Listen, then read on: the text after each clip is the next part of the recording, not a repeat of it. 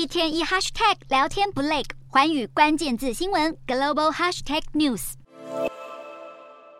美国十二号公布最新的数据显示，六月美国的消费者物价指数 CPI 年增率降到百分之三，创下了两年多来的新低。六月的 CPI 月增也只有百分之零点二，对于市场和决策者而言都是振奋人心的好消息，因为这代表美国的通膨正在进一步降温。但同时却让美元指数大跌，十二号盘中触及了一百点五一，盘尾更是重摔了百分之一点一九，贬到了去年四月以来的新低，也创下了美元今年二月初以来最大的单日百分比跌幅。而这一波通膨的放缓，也让分析预期美国联准会今年可能只需要再升息一次。由于市场预期美国联准会升息的周期可能已经接近尾声，国际油价也在十二号上涨大约百分之一左右。布兰特原油期货涨破了每桶八十美元，另外黄金价格也跟着大涨，涨幅超过百分之一。可见市场对于美国有望结束升息相当有信心。